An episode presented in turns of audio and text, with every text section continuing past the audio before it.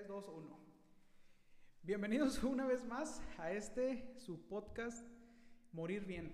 Eh, estamos muy contentos y nos estamos riendo porque es ya por ahí la tercera, cuarta vez que grabamos este capítulo piloto. Eh, porque estamos estrenando equipo, estamos, ahora lo estamos grabando en video, ahora nos pueden ver. Eh, y por ahí hemos tenido algunas dificultades técnicas, pero bueno, no pasa nada. Nos tenía que pasar para que no nos vuelva a pasar. Entonces, eh, bueno, hoy tengo un invitado muy especial que quise, quise que fuera el primer invitado de esta segunda temporada porque... Digo, aparte para que, para que con el primer invitado no nos pasara todo esto, eh, aparte porque es alguien que en los últimos meses se ha vuelto bien, bien importante para todo lo que hago en, en, en, respecto a la medicina, con respecto a las redes y demás. Ustedes por allá a lo mejor han podido ver que, que hay, que tengo una página nueva, que por ahí comparto algunos videos, hago algunos en vivos. Bueno, detrás de todo eso hay una persona que se llama Manuel, Manuel Ceballos, y que es mi invitado del día de hoy. Eh, Manuel, muchas gracias por estar aquí, gracias por haber aceptado la invitación. Preséntate un poquito, dinos quién eres, qué haces, qué estudiaste, qué te dedicas. Ok, bueno, pues muchas gracias por la invitación. La verdad es, me emociona mucho todo esto de los videos, grabar. Nunca estoy en la cámara, pero me, me gusta, o sea, me gusta todo esto. Bueno, eh, mi nombre es Manuel Ceballos, eh, estoy a cargo de la dirección aquí de, de Vita, Span Wellness. Em, soy licenciado en Administración, estudié en el TEC.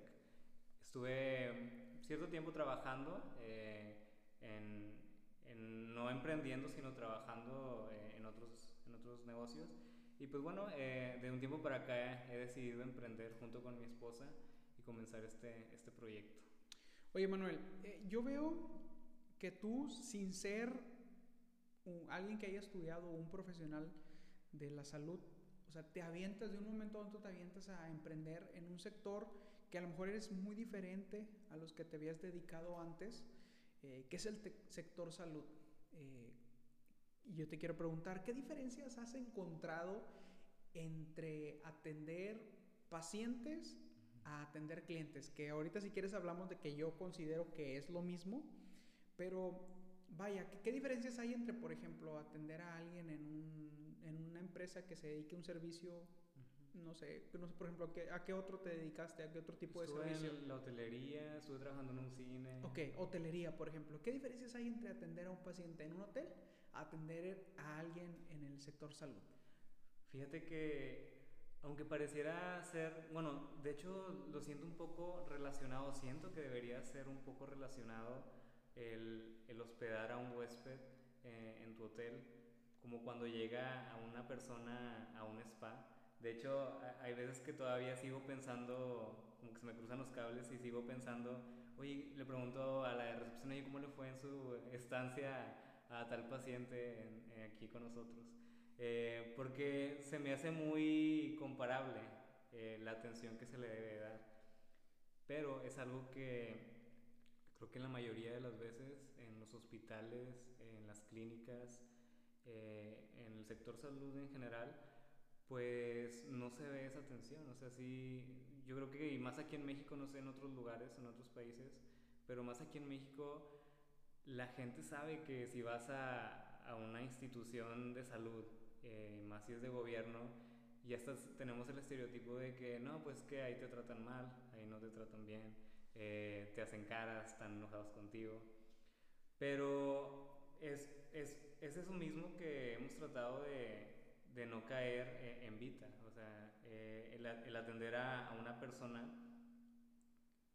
que, que al, final de cuentas estás dando un servicio también en la hotelería a una persona, pero aquí ya estás entrando a un campo que viene siendo pues su salud, ¿no? O sea, cómo está mentalmente, cómo está en su nutrición, cómo está en su actividad física, eh, y son cosas que que impactan su vida, si no de un día a otro, sí en unos 30, 50 años, pues empiezan a ver esos, esos cambios, ¿no? o esas secuelas de, del no poder atender correctamente su problema. Yo siento como que es una responsabilidad muy grande, o sea, en el sector salud, porque estás atendiendo una vida, o sea, estás atendiendo a, a la salud de una persona.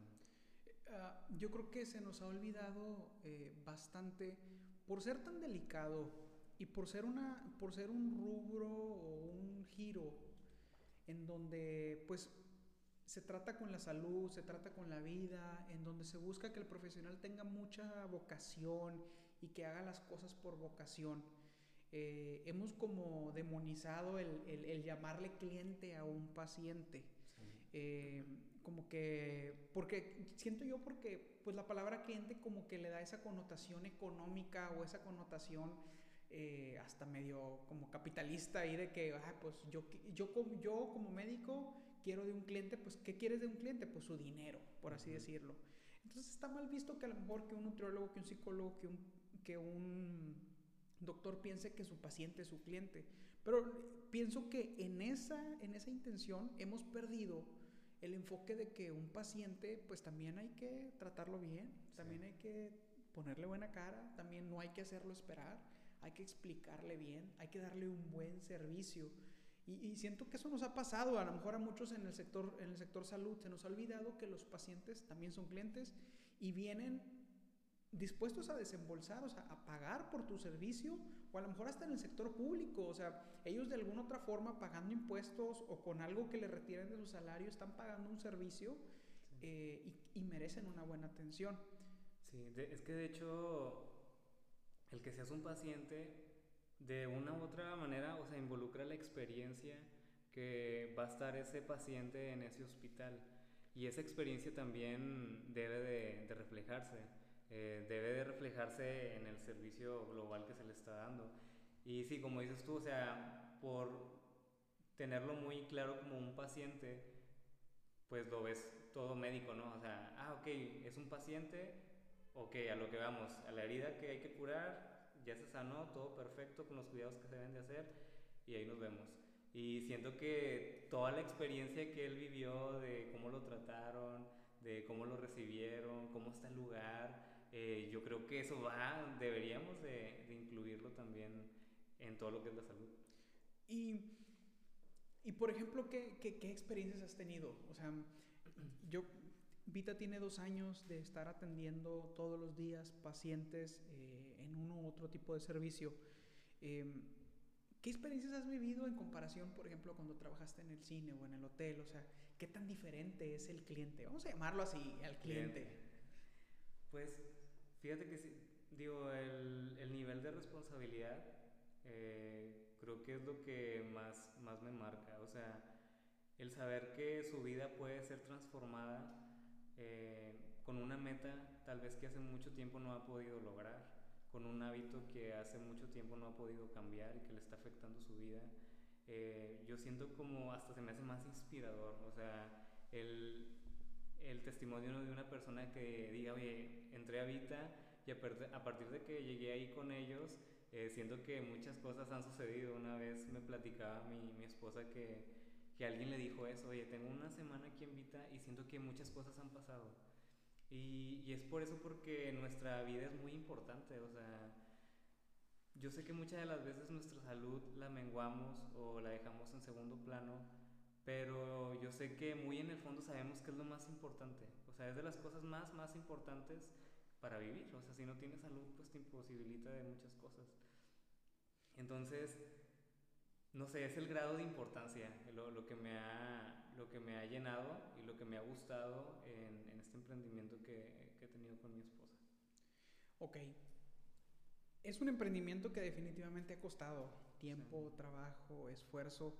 Yo creo que las experiencias son muchas y con esa experiencia me gustaría pedirte un consejo. Eh, para una persona que en este momento se acaba de graduar, no tiene ningún trabajo y le gustaría iniciar un emprendimiento en el sector salud, llámese nutriólogo, enfermero, doctor, lo que sea, ¿qué consejo le darías? Sí, mira, mira, principalmente que, o sea, que es una persona que ya está como que empleado en, en el sector salud, ¿verdad? O que va saliendo de alguien que no tiene trabajo, va saliendo de la universidad y hoy quiere empezar un emprendimiento de la salud. ¿Qué consejo le darías? Ok, bueno, yo creo que algo bien importante es que tu, que tu negocio sea algo diferente ¿no? a lo que ya, ya existe. Porque muchas de las veces decimos, bueno, la nutrición, la consulta nutricional se maneja así, todos la manejan así, y así le vamos a dar por una generación, otra generación y así nos vamos.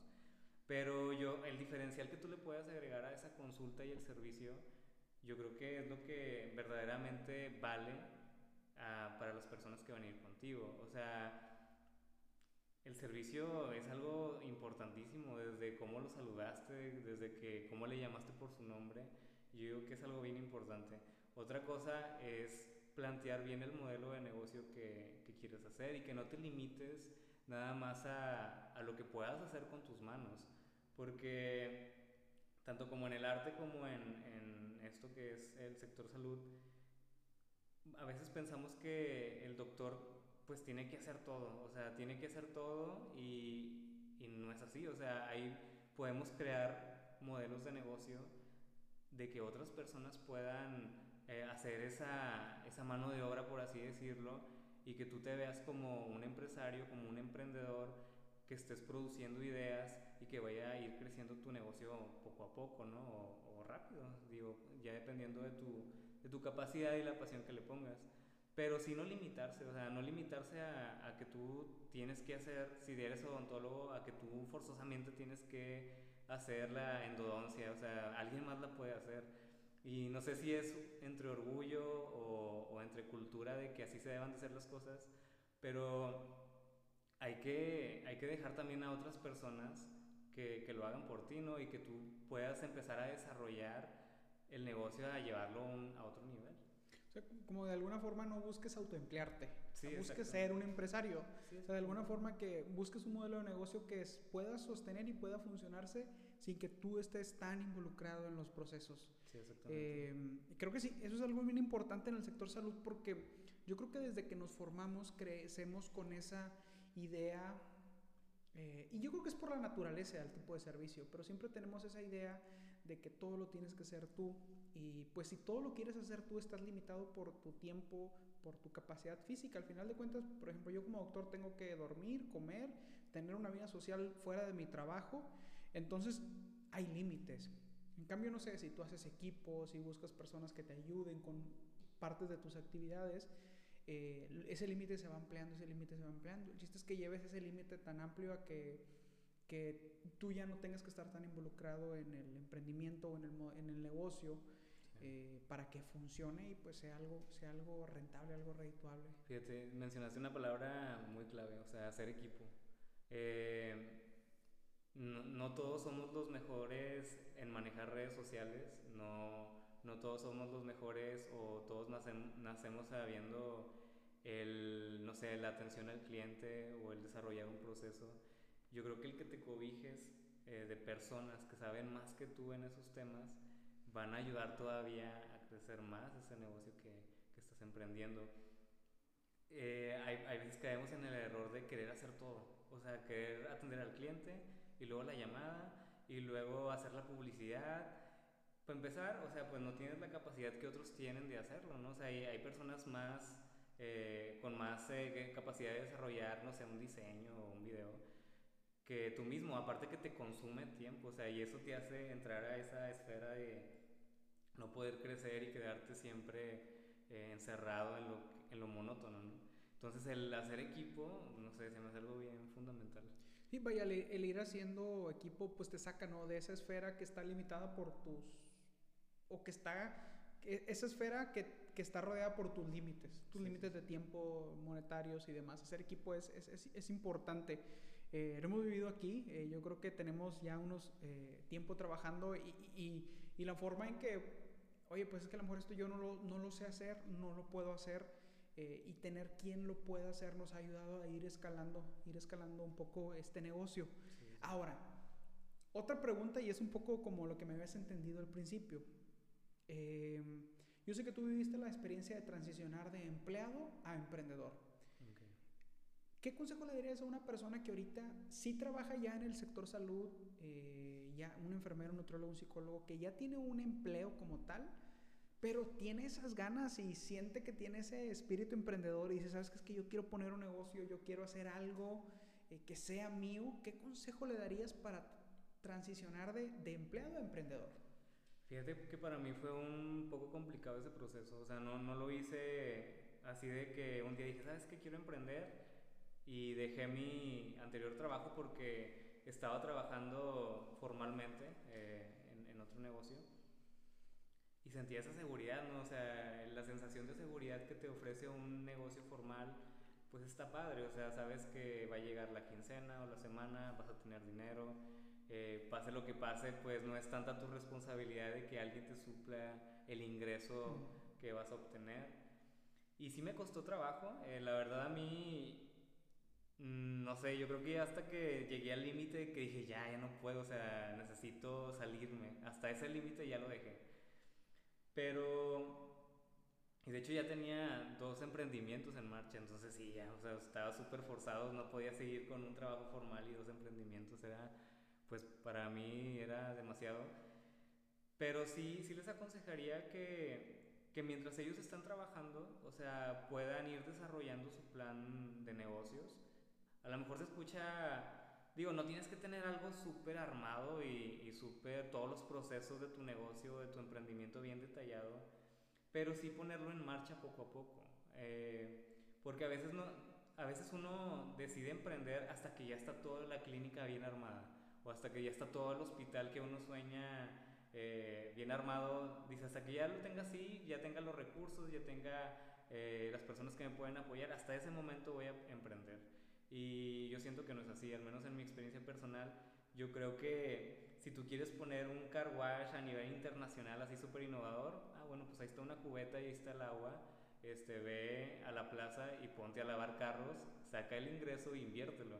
O sea, es como que empezar con lo que ya tienes. O sea, con tus para empezar ya tienes conocimiento. O sea, en el sector salud ya tienes mucho conocimiento, la gente eh, necesita de ti. O sea, son cosas complicadas eh, que no cualquiera puede, no sé, dar una consulta de nutrición, no cualquiera puede recetar un medicamento.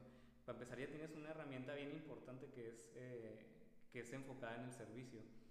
Entonces, comienza, o sea, por ejemplo, un ejemplo, eres psicóloga y trabajas en, en, un hospital y quieres poner tu propio consultorio, pues bueno, entonces comienza en tus ratos libres eh, explorar esa área, ¿no? O sea, a lo mejor, eh, um, no sé, platicar con alguna otra persona que ya tiene un consultorio, atender a alguien, a lo mejor que por tu propia cuenta experimentar ese modelo de servicio que, que a ti te gustaría porque hay veces que en los hospitales que ya están diseñados, pues ya están los procesos hechos. Y a lo mejor hay muchas cosas que tú quisieras cambiar, pero no se pueden. Entonces, puedes, puedes ir implementando ese estilo de, de negocio y ya cuando veas que pues, eh, tienes un buen ingreso, que, que ya te puedes pagar tu, tu, salario, que actualmente ganas de manera formal, pues yo creo que ya es momento de que salgas de ahí y te dediques a emprender, que es un consejo que me dio un tío de mi esposa, eh, se llama Hugo y le mando saludos.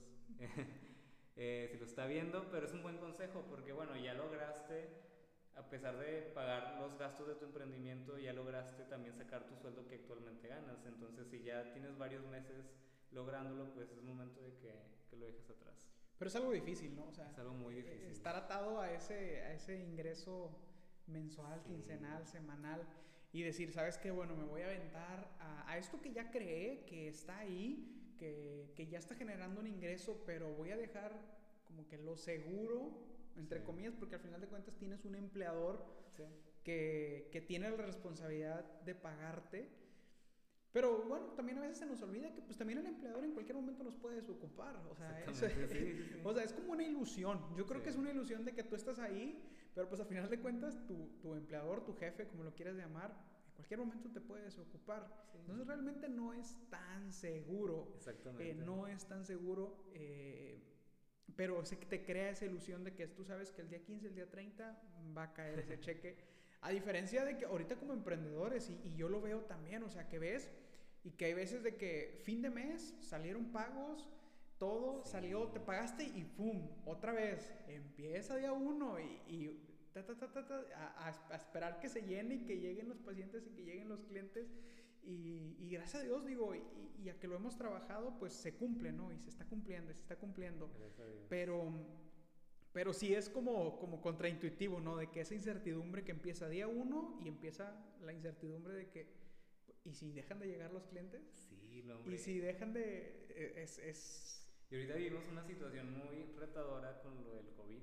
O sea, está como que toda la situación bien inestable de que unos meses a lo mejor está, se tranquiliza lo del COVID y luego empiezan a haber brotes y está así como un no, cierran el puente cierran el puente cierran los puentes, eh, es, es, complicado o sea y, y yo creo que eh, vaya estamos como que eh, emprender en medio de la pandemia es como o sea es, es como que ya otro nivel no del juego.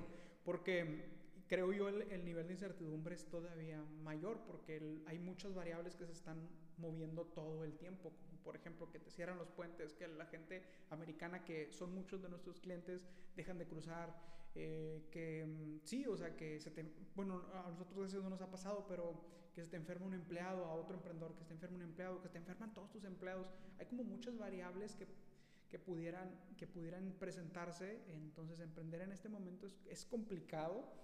Eh, pero vaya, definitivamente tienes que como que soltar esa seguridad que por un lado te da un sueldo, un trabajo formal y, y, pues aventurarte de forma organizada, ¿verdad? Tampoco lo puedes hacer de forma irresponsable de que, ah, sobres, y a ver cómo pago las tarjetas y a ver cómo lo voy a comer a mis hijos. Eh, hay que estar preparados sí, para eso. Hay que estar preparados, hay que hacerlo como de forma responsable, pero aún no deja de ser un brinco al, al, vacío. o sea, no deja de ser un, un brinco al vacío, a lo mejor eh, el, el, vacío pues está, te da chance de, de, maniobrar, pero no deja de ser un brinco el vacío. Entonces eh, hay que hacerlo de forma responsable, pero si lo quieres hacer y te sientes con esas ganas de aprender, busca cómo hacerlo de forma organizada y aviéntate. Pues materializarlo, o sea, porque sí es algo bien importante el... Lo que tú piensas y quieres lograr y los sueños que tienes, o sea, de nada sirve si no los materializas, o sea, si no los pones en acción si no los vives, si no ves que como tú pensabas no era así, tenía un error como, como tú, lo, tú lo tenías en mente, el que vayas explorando ese mapa, poco a poco descubriendo lugares, como en esos videojuegos, ¿no? De descubrir el mapa, o sea, vas como que tu capacidad y tu visión de emprendedor se va ampliando un poco más, pero nada de eso va a suceder si no, si no lo pones en acción. Entonces sí es algo bien importante materializar esas ideas, que muchas de las veces tenemos ideas muy buenas, pero pues falta eso, o sea, accionarlas.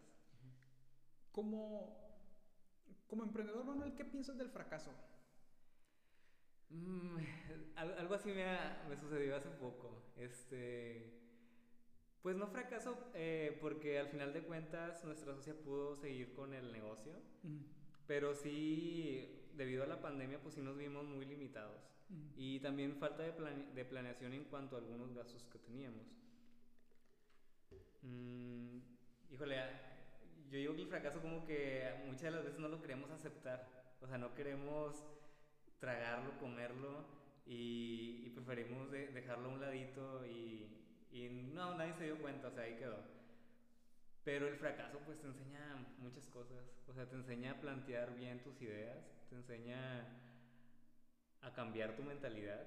Eh, algo que, que, sí me quedó muy claro es de que si quieres emprender un segundo negocio, es mejor, bueno, es más conveniente, no digo que no se pueda hacer, pero es más conveniente que lo hagas en el mismo giro que el negocio que ya tienes actualmente. Entonces nosotros cometimos, pues no, no le llamo error, pero cometimos la acción de hacer un negocio muy diferente y pues es un mundo nuevo, o sea, no, no, trae, no ya no tienes camino recorrido, ya no tienes clientes que también pueden consumir en el otro negocio, es un, es un camino totalmente nuevo y es algo que yo aprendí, o sea, el, si, si quiero expander o abrir un nuevo negocio, pues que sea del mismo giro por lo pronto para que puedas tener esa conectividad con el actual. Y yo siento que cambió mi mente, o sea, ese, ese fracaso eh, en decir, ¿sabes qué? Este, yo antes no lo creía así, pero ahora lo creo totalmente. O sea, creo que es algo muy bueno, ¿no? A lo mejor sí en algún momento vamos a hacer un negocio que no tenga nada que ver con Vita, eh, pero sí va a ser algo mejor planteado y algo muy, muy seguro, o sea, con muy bajo riesgo que lo haría.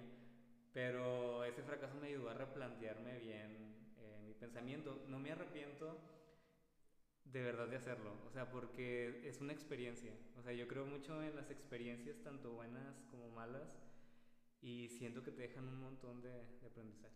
¿Los emprendedores se deben de equivocar?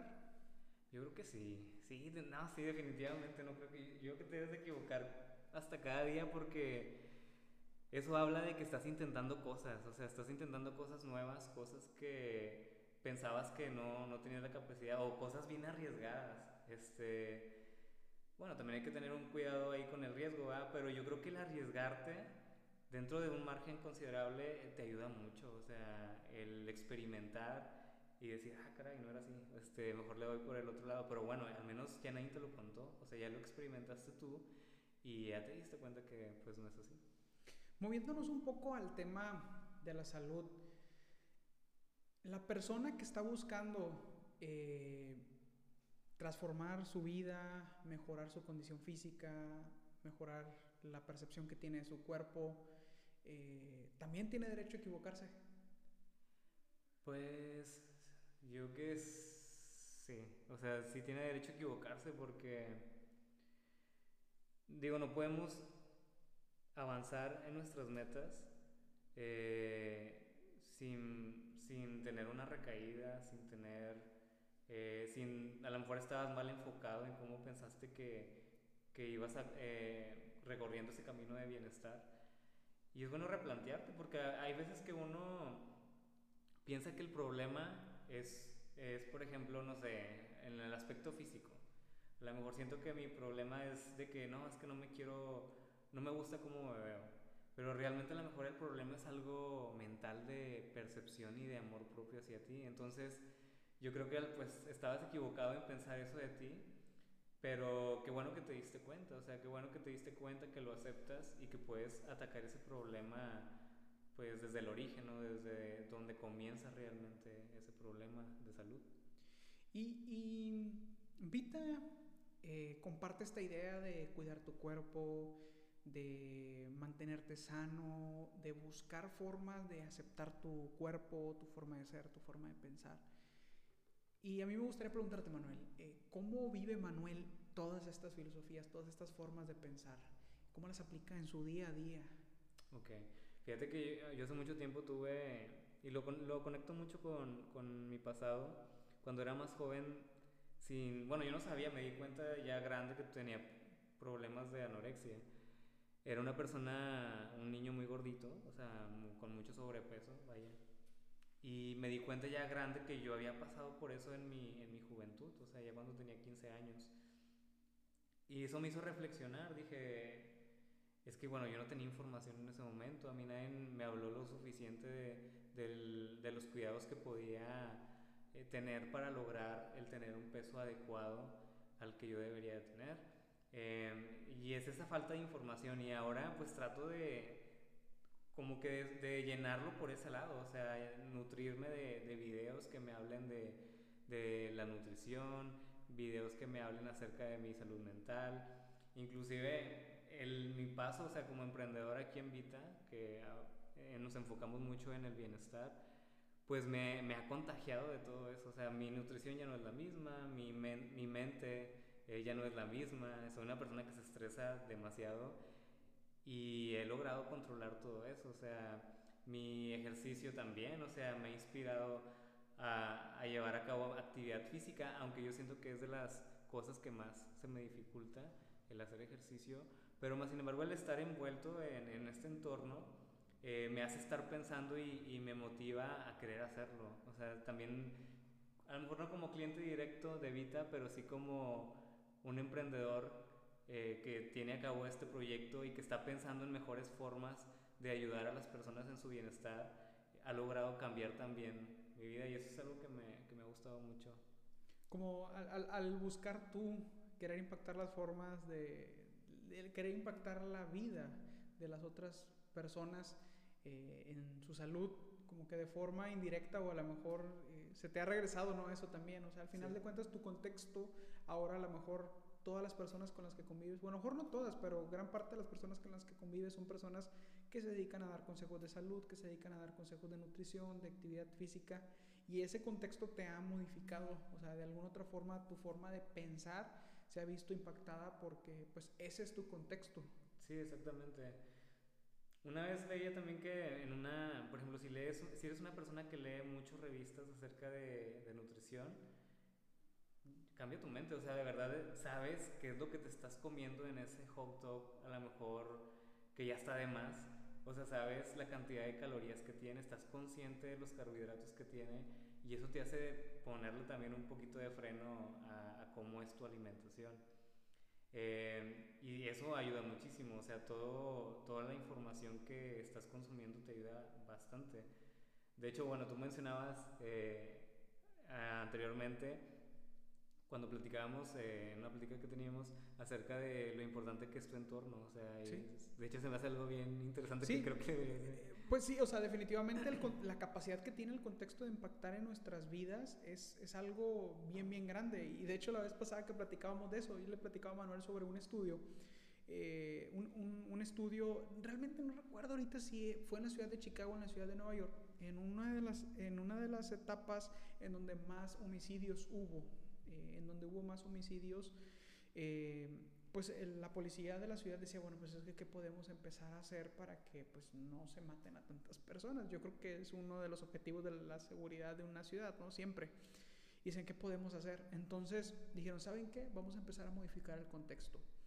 Eh, y lo que empezaron a hacer es controlar dos cosas nada más del contexto de la ciudad. Es que estaban, eran muy rígidos en aplicar la ley con los grafiteros y con la gente que se pasaba el metro sin pagar.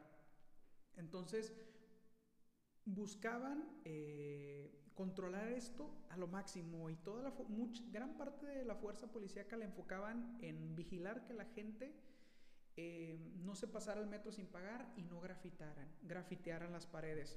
¿Qué hizo esto? Modificó el contexto. La gente veía que en el ambiente había un como esta sensación de que bueno, es que la ley se está aplicando, a lo mejor nada más en esto, en, en cosas pequeñas, pero eso modificaba, modificó el contexto de forma indirecta los homicidios en esa ciudad, eh, que luego les digo qué ciudad era, le, em, los homicidios empezaron a disminuir.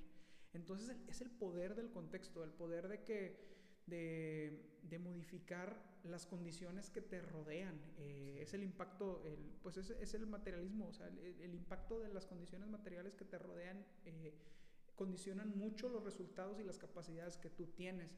Entonces yo creo que podemos ver una forma o como consejo, a lo mejor buscar formas de modificar, modificar nuestro contexto. O sea, ¿cuál es nuestro contexto hoy? Más por la pandemia que estamos pasando, pues no sé, redes sociales. Entonces, a lo mejor por ahí darle like a la página de alguien que da consejos nutricionales, uh -huh. alguien que motiva a hacer ejercicio. Eh, a lo mejor, no sé, hablarte o rodearte de personas que buscan cuidar más su salud. Esos son el tipo de cosas que pueden orillarte a que tú poquito a poquito vayas modificando tu estilo de vida y lleves una vida muchísimo más sana. Entonces, okay. eh, es el poder, el poder del contexto. Ok, está bien interesante eso. O sea, sí. porque, oye, muchas veces que consumimos cosas que nada que ver, o sea, que si lo analizas, o sea, no tiene nada de sentido ni, ni nada de productivo que te pueda llenar. Pero teniendo al alcance las redes, o sea, que tú tengas un feed lleno de cosas saludables, o no de cosas saludables, puede ser de otro tema, ¿no? A lo mejor de tu carrera que te pueda ayudar. Yo creo que eso te nutre y, y estás más enterado acerca de... Hay algo que dijiste ahorita que, que me hizo ruido y me quedé pensando en ello. Cuando dijiste, yo no tenía la información o nadie me había dado la información necesaria para entender. Siento que eso también es otra cosa bien importante. Muchos de los temas de la salud los conocemos por encimita y a veces como adolescentes eh, o como personas que, que, que, a lo mejor no están muy educadas en el sector salud, eh, tratamos algunas enfermedades como tratamos algunas enfermedades como por encimita. Entonces, por ejemplo, digamos en el ejemplo este que, que tú dices que, que, tuviste un problema con la alimentación, pues a lo mejor tú hacías la relación de, bueno, pues tengo sobrepeso, tengo sobrepeso porque como, bueno, pues dejo de comer y el problema se va a resolver. Hacía falta información y definitivamente ahora pudiste corregir esto con la información adecuada. Entonces, otro consejo bien importante sería, ¿sabes qué? Eh, infórmate. O sea, no importa la edad que tengas, así seas un adolescente eh, o seas un adulto, eh, tengas la edad que tengas, si hay algo de tu salud que te hace ruido, con lo que no te sientas cómodo, infórmate de ese tema. Sí. ¿Tienes diabetes o tienes algún, no sé, alguna parte de tu cuerpo que no te gusta eh, o algún problema psicológico? Infórmate, busca, informa. Obviamente de, de sí, sí. lugares confiables, pero eh, infórmate sobre el tema y, a lo mejor informándote una, vas a llegar con el profesional que de verdad te puede ayudar o a lo mejor vas a poder conectar y vas a poder hacer tú solo eh, cambios en tu vida que de verdad van a tener un impacto eh, en lo que estás buscando. Sí, y es donde entramos también nosotros como emprendedores de, de la salud, ¿no?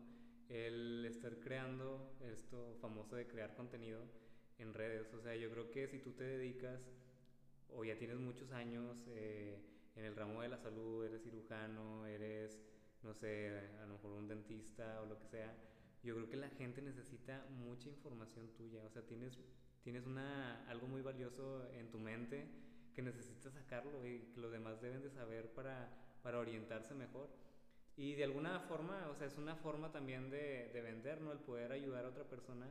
Yo creo que es, eh, ese público te lo va a retribuir en algún momento, o sea, por, por esa ayuda que tú le estás dando. Sí, eh, es un, casi una responsabilidad, ¿no? O sea, si ya nos fuimos años a estudiar y hoy sí. tenemos una herramienta que es nuestro conocimiento, eh, tenemos esa responsabilidad de compartirlo y, y, pues no limitarnos nada más a la consulta, a los pacientes que vienen aquí al consultorio. Si tenemos herramientas tan buenas como redes sociales, como eh, pues sí, principalmente redes sociales y las podemos utilizar para compartir información que de verdad tenga valor y que de verdad impacta vidas y que, vidas y que de verdad nos pueda servir para que alguien que a lo mejor estaba en la situación que tú eh, estabas en tu adolescencia o una persona que hoy está batallando con la depresión, con la diabetes, eh, a lo mejor le llega un video en donde tú explicas lo que está pasando a esta persona eh, y de verdad puedes impactar, impactar su vida o ayudarlo a, a llegar con el profesional adecuado o, o, hacer estos cambios de vida que, que, pues yo creo que de alguna otra forma, y tú lo dices al principio, no sé si en esta o en la primera o en la segunda vez que grabamos,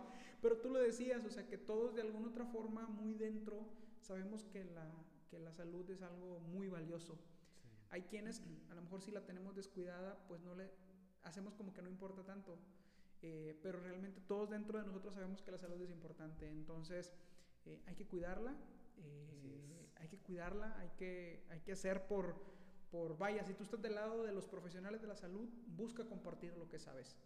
Eh, y si estás del lado de los pacientes, busca informarte. Yo creo que con eso podemos cerrar, Manuel. Pues muchas gracias, eh, Hombre, por, gracias por, haber aceptado la, la, información, la información, la invitación, es que me quedé con la información en la cabeza. Muchas gracias. Eh, si ya nos sigues, muchas gracias por haber visto este video.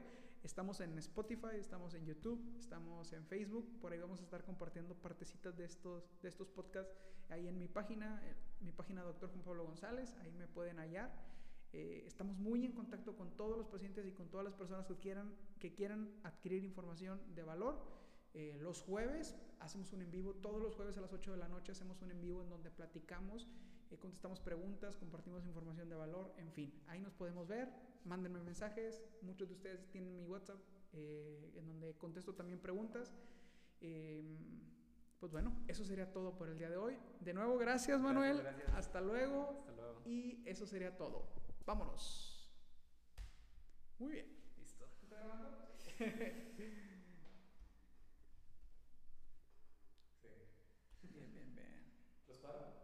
Sí. Si quieres pararlos,